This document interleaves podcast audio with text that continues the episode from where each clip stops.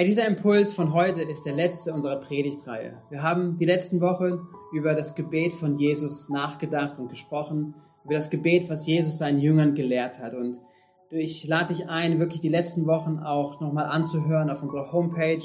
Äh, Im Medienbereich findest du jeden einzelnen Teil, jede Predigtreihe, Predigtteil dazu. Wir haben uns damit beschäftigt, dass Jesus seine Jünger das Beten lehrt, weil sie ihn gefragt haben, weil sie ihn gesehen haben, wie Jesus unterwegs war, wie viel Vollmacht, wie viel Kraft, wie er ein anderes Leben gelebt hat als sie. Und der Schlüssel dazu ist das Gebet. Und Jesus nimmt sich die Zeit, Jesus redet mit ihnen und er lehrt sie das Gebet, das Vaterunser, was so viele von uns auswendig kennen. Aber es geht nicht darum, ein Gebet auswendig aufzusagen. Das ist jetzt die Form, so sollt ihr beten, dann passiert das alles. Nein, es geht darum zu begreifen, was, welche Themen Jesus aufgreift, welche Prinzipien er verdeutlicht und sich damit zu beschäftigen. Ganz kurz, wir haben darüber geschaut, dass Jesus sagt, wir sollen den Namen Gottes heiligen. Ähm, und auch darüber zu sprechen und zu überlegen, hey, kennen wir denn wirklich unseren Vater? Und den Namen Gottes äh, und die Namen Gottes, die er hat, auch im ganzen, in der ganzen Bibel immer wieder zu suchen, ähm, rauszuschreiben, auszubeten, auch vor ihm, ihn, anzubeten, weil es sein Wesen ist. Und das ist mehr als einfach nur ein guter Vater. Er ist mehr. Er ist der Versorger. Er ist der Hirte. Er ist der Heiler. Er ist der Tröster und so weiter. Material findest du dazu auf unserer Homepage. Wir haben darüber gesprochen, dass wir beten sollen, dein Reich komme. Das heißt, dass wir uns in Übereinstimmung bringen mit dem Reich Gottes dass wir, wie wir eine Seite, wie ein Instrument gestimmt wird nach einem Grundton und dass alle gemeinsam diesen Grundton aufnehmen und sich daran orientieren, bedeutet dieses Gebet zu beten, Gott, dein Reich komme in meinem Leben. Nicht wie ich will, nicht meine Gedanken, sondern wie dein Reich ist. Und das soll hineinkommen in mein Leben und mein Leben, wo ich mein Leben lebe. Das nächste war unser tägliches Brot, gib uns heute, diese erste Bitte, die wir da ausdrücken sollen bedeutet, Gott zu unserem Versorger zu machen, zu wissen, er ist die Quelle unseres Lebens. Er ist der Herr, er ist unser Boss und wir leben für ihn und mit ihm. Das nächste war, das war im Live-Gottesdienst, ist das Thema von Vergebung. Es ist einerseits äh, auch eine gute, wichtige Sache, jeden Tag auch zu sagen, Gott, vergib mir meine Schuld. Hey, es ist eine gute Routine, eine positive Routine, zu sagen, Gott, ich bin mir bewusst, dass ich fehle, dass ich Menschen verletze, dass ich, dass ich Fehler mache, dass ich das nicht auf der Kette habe. Aber Gott, ich werde mir dessen bewusst, weil ich es dir bringe. Und weil ich bitte Gott, dass du mich neu machst, dass du mich veränderst, dass du mir vergibst und dass wir einen gnädigen Gott haben. Das haben wir in der Predigt gehört über dieses Gleichnis aus Matthäus 18, dass ein gnädiger König ist. Aber diese Gnade uns so weit verändern soll und auch etwas hervorbringen soll, nämlich dass wir einander vergeben. Das ist, was Jesus dann sagt, wie auch wir unserem Schuldigern vergeben, ist etwas, was wir aufgreifen sollen und müssen, immer wieder. Und, ähm, und ich glaube, es sind gute Routinen, wenn wir diese Sachen hineinbeten, vielleicht sogar täglich beten. Gott, hey, vergib mir meine Schuld, das, was ich gestern gemacht habe, Gott, Gott, wo ich verletzt habe, wo ich enttäuscht habe, vielleicht in meiner Ehe, vielleicht in, mit meinen Kindern, egal wo ich bin, mein Arbeitgeber. Gott, vergib mir und hilf mir. Und auch Gott, ähm, ich vergebe Menschen, die an mir schuldig geworden sind, eine Routine hineinzubringen, sodass Bitterkeit und andere Themen keinen Zugang finden in unseren Herzen. Das ist, worum es Jesus geht, ein freies Leben zu leben in Vollmacht. Und dann geht's zu dem letzten Satz, und das ist ein spannender Satz. Wir sind ja im Lukas-Evangelium, davon haben wir den Text genommen aus Lukas 11. Und dort heißt es, nach der neuen Genfer Übersetzung heißt es, und lass uns nicht in Versuchung geraten. Wenn wir eine andere Übersetzung nehmen, vielleicht Luther oder Schlachter, dann ist dieser Satz der bekannte für uns, nämlich und führe uns nicht in Versuchung. Und dieser Satz ist so spannend, weil er ist echt umkämpft. Viele überlegen und ähm, aktuell gibt es Diskussionen darüber, auch vom Papst, der einen Vorschlag gemacht hat. Na Moment, diese, diese Übersetzung, wie es in der neuen Genfer ist, das ist vielleicht besser, weil, weil ist Gott denn derjenige, der uns in Versuchung führt?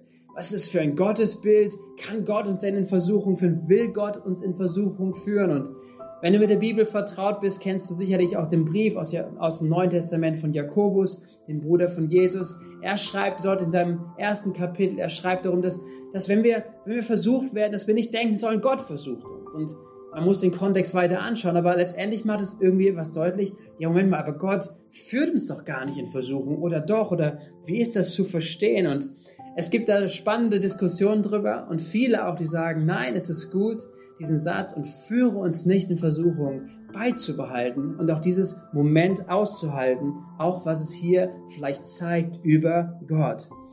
Hey, wichtig ist uns, ist mir einfach zu Beginn einmal kurz zu sagen, dass im Griechischen es nur ein Wort gibt für Versuchung und gleichzeitig aber auch für Prüfung. Es ist das gleiche Wort, was je nach Kontext halt benutzt wird. Du könntest also auch sagen, und führe mich nicht in Prüfung. Ähm, Versuchung und Prüfung sind, sind Begriffe, die, die, ähm, die das Gleiche sind im Griechischen, was wir übersetzen. Aber es gibt große Unterschiede, nämlich in der Motivation von Versuchung und von Prüfung. Ich möchte reinschauen. Ich habe mich viel mit beschäftigt, verschiedenes gehört und eine, eine interessante Definition gefunden. Jemand definiert so, eine Verführung, äh, eine Versuchung ist eine Verführung mit der Absicht, eine Person zum Handeln gegen den Willen Gottes zu bringen.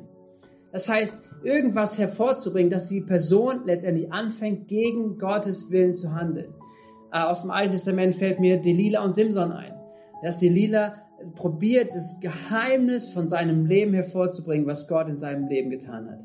Und sie versucht alles. Sie verführt ihn letztendlich nicht zum Guten, sondern dass sie, dass sie, dass, dass sie, dass Simson sich gegen den Willen Gottes stellt. Anders ist es bei einem Test. Ein Test ist eine Prüfung und sie soll zeigen und enthält auch gleichzeitig die Möglichkeit, dass man dem Willen Gottes treu ist. Es hat die gute Absicht, dass die Person den Test besteht.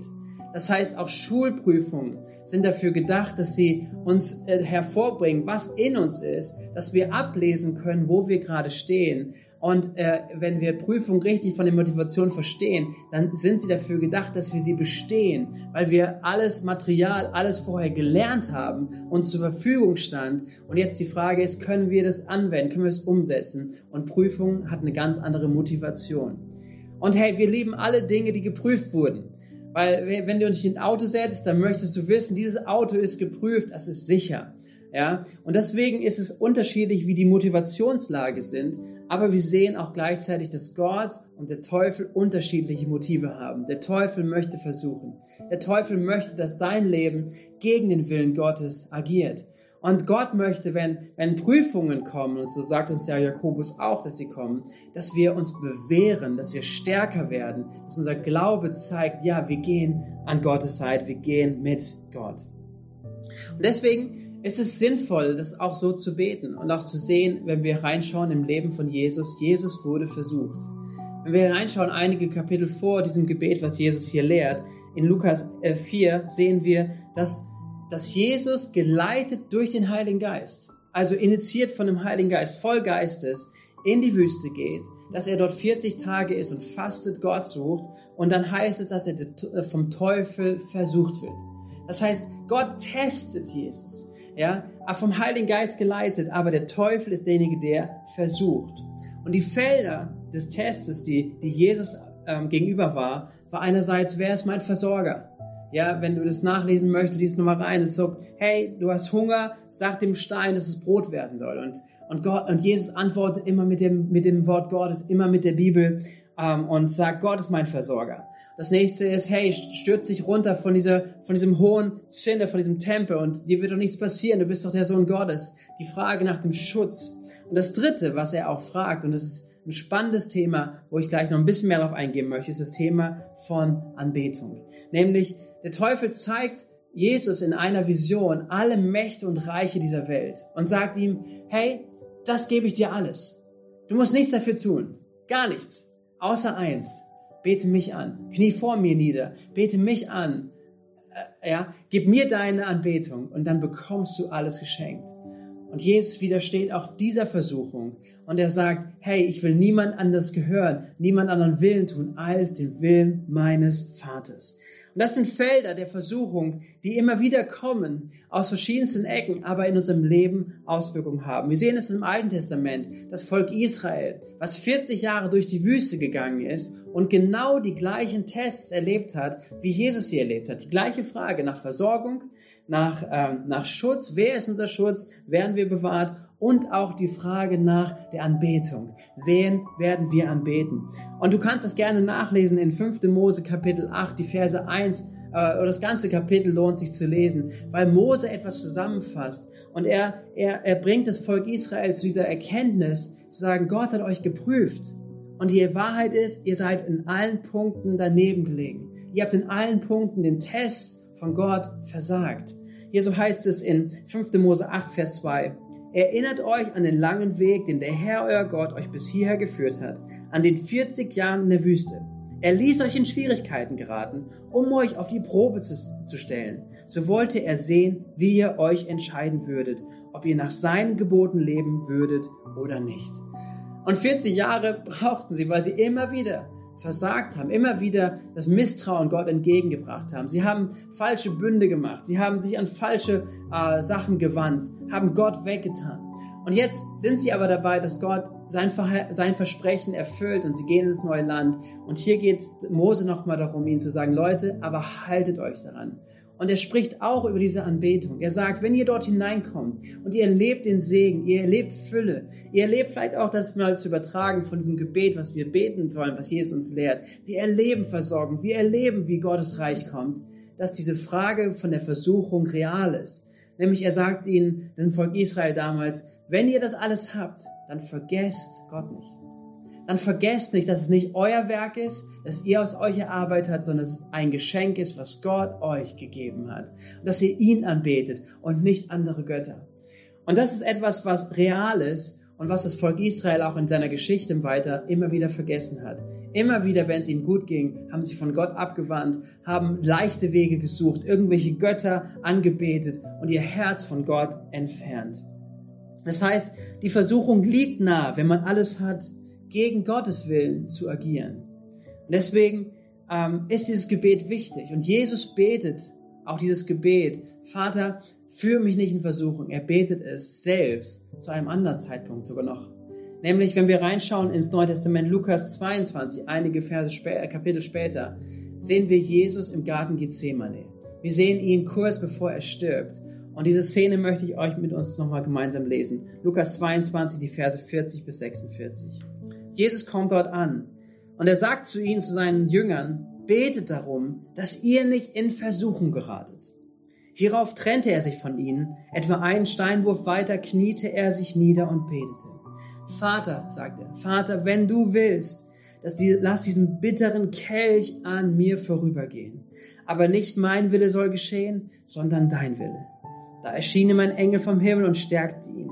Der Kampf wurde so heftig, und Jesus betete mit solcher Anspannung, dass sein Schweiß wie Blut auf die Erde tropfte. Als er vom Gebet aufstand und zu den Jüngern zurückkam, waren sie vor Kummer eingeschlafen. Wie könnt ihr nur schlafen, sagte er zu ihnen, steht auf und betet, damit ihr nicht in Versuchung geratet. Hier sehen wir die Versuchung, die Jesus er erlebt hat. Und wir sehen, warum wir auch beten sollen, Gott führe mich nicht in Versuchung. Weil die Versuchung, wenn sie kommt, ist hart. Die Versuchung ist hart, nämlich in der Versuchung zu bestehen, die Versuchung äh, gottgemäß zu durchgehen. Hier war der Moment, wo Jesus vor Gott steht, vor seinem Vater kniet und bittet Gott, lass diesen Kelch an mir vorübergehen. Lass es an mir vorübergehen. Und vielleicht hat er sich daran erinnert, an, dieses, an diese Szene in der Wüste, wo er gewesen ist, wo der Feind ihm gesagt hat, wo der Teufel ihm gesagt hat, ich gebe dir alles. Ich gebe dir alle Macht, alle Reiche zu einem Preis, der dich nichts kostet, nur deine Anbetung und nicht dem Willen Gottes nachzugehen. Und hier war vielleicht dieser Kampf. Er wusste, was auf ihn zukommt. Jesus wusste, dass vor ihm ein Kampf steht, dass sein Leben auf dem Spiel steht, dass sein Leben hingeben wird, dass er all diese Schande, alle, alle Sünde, alles auf sein Leben abgelegt wird. Er wusste, was auf ihn zukommt. Er wusste dieser Kampf, der auf ihn zu ist. Und vielleicht war er versucht, wirklich zu sagen, weil er ganz Mensch war, zu sagen, ich, ich will das nicht. Und dieser Kampf, den Willen Gottes zu tun, ist eine reale Sache. Und deswegen bittet er auch zu Beginn, Vater, lass es, wenn, wenn es irgendwie geht, lass diesen Kelch in mir vorübergehen. Eine Versuchung, wenn sie in unser Leben hineinkommt, ist eine, eine, eine Prüfung, eine Herausforderung, die die Kraft kostet, die et etwas uns herausfordert, wirklich die Entscheidung, die richtige Entscheidung zu treffen, uns auf Gott zu verlassen und zu sagen, ich will deinen Willen tun, koste es, was es wolle. Und deswegen sagt Jesus, betet darum. Betet darum, weil weil nicht, weil, weil, weil wir sagen, hey, komm, komm, jede Versuchung soll auf jeden Fall kommen, weil wir so, so, so heiß darauf sind, Nein, sondern sie wird kommen. Wenn wir im Willen Gottes unterwegs sind, wird der Feind aufstehen und er möchte, äh, möchte dich fallen sehen. Er möchte, dass du nicht dem Willen Gottes nachgehst. Deswegen wird es kommen. Und deswegen sagt Jesus, bete darum, dass ihr nicht in Versuchung geratet, nämlich weil die Versuchung hart ist, weil sie Kraft kostet, weil sie, weil sie ans Innerste geht. Aber nicht damit du versagst, sondern damit du siegreich wirst. Und deswegen, viele Bibelübersetzungen haben auch diesen Text noch, noch mit drinne, was in vielen äh, Grundtexten mit drinne ist, ähm, äh, sondern erlöse uns von dem Bösen. Erlöse uns davon. Gott, du gibst die Kraft, auch dahin durchzugehen. Und das ist, was auf jeden Fall im Herzen Gottes ist. Er ist derjenige, der in diesen Situationen uns nahe kommt, wenn wir uns in unseren Kämpfen auf ihn werfen und ihn einladen, dass er kommt mit seiner Kraft. Hey, das ist ein Gebet, wozu ich dich deswegen auch ermutigen möchte, auch so zu beten. Hey, natürlich gibt es auch Sachen, wo wir beten, lass uns nicht in Versuchung geraten. Das meint vielleicht eher diese, diese, oh Gott, ich möchte nicht fallen in irgendwelchen Sünden, ich möchte nicht irgendwie fallen, dass ich äh, meinen Begierden nachgehe. Das ist auch richtig, dürfen wir für beten. Aber hier ist auch etwas gemeint, nämlich sagen, Gott, ähm, wenn es kommt, äh, lieber nicht, lieber nicht diese Versuchung. Aber Gott, ich bin mir bewusst, Versuchungen kommen. Versuchungen werden kommen. Und dann bin ich bereit. Ich möchte, ich möchte dir treu sein, Gott, von ganzem Herzen. Egal, ob es große Dinge sind, kleine Dinge sind. Ich möchte wissen, dass du mein Schutz bist, dass du mein Versorger bist und letztendlich, dass meine Anbetung nicht irgendwie den leichten Weg sucht, sondern meine Anbetung dir gehört. Egal, was das Thema in meinem Leben ist. Wir wollen nicht diese Versuchung. Es ist schmerzhaft, es tut weh. Wir suchen sie nicht, aber Versuchungen werden uns finden. Und dann haben wir im Gebet schon dafür gebetet. Und wir dürfen auch füreinander beten. Denn es das heißt nicht nur, führe mich nicht, sondern führe uns nicht in Versuchung. So dürfen wir füreinander beten. Und ich lade dich ein, dass du heute ganz konkret nochmal wirst, diesen Gedanken aufgreifst. Mach dir Gedanken darüber, was es bedeutet, zwischen Test und Versuchung zu gehen. Auch zu sagen, was sind gute Absichten, die Gott hat, wenn er uns durch Herausforderungen schickt. Und dass wir dieses Gebet, wenn wir, sie, wenn wir es beten, dass wir nicht davon ausgehen, dass uns nichts Schlimmes widerfahren würde, sondern dass wir irgendwie, dass wir wissen durch dieses Gebet, dass wir immer in der Hand Gottes sind und dass Gott immer gute Pläne hat. Und dass wir beten auch dafür, dass wenn wir herausgefordert sind, dass unsere Anbetung von ganzem Herzen immer unserem Gott gehört. Hey, sei ermutigt, darüber auszutauschen, darüber nachzudenken, es zu vertiefen und vor allen Dingen dieses Gebet als ein tägliches Gebet in deinem Leben zu kultivieren. Lerne es. Lerne Gott dadurch kennen. Und ich wünsche dir wirklich, jedem Einzelnen, der es gerade hört, ich wünsche dir, ich wünsche euch ein richtig geniales Jahr, dass wir Durchbrüche erleben, auch im Gebet und durch das Gebet. Sei gesegnet, hab eine richtig starke Woche. Gott mit dir.